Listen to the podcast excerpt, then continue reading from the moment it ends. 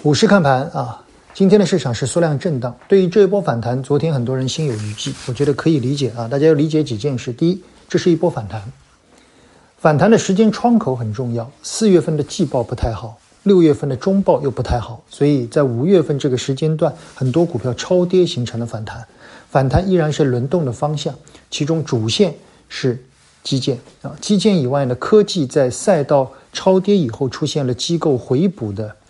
超跌反弹，最后可能是轮到低估值，这是我们的路径。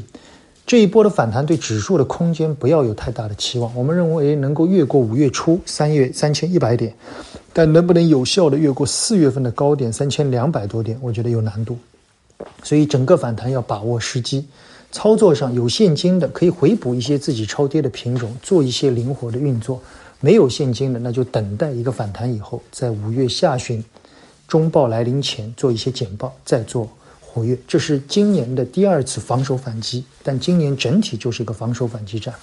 而真正的机会依然要等到解封以后经济复苏的确定性，好吗？这一波反弹是在政策与超跌共振之下产生的，所以在操作之中可以灵活，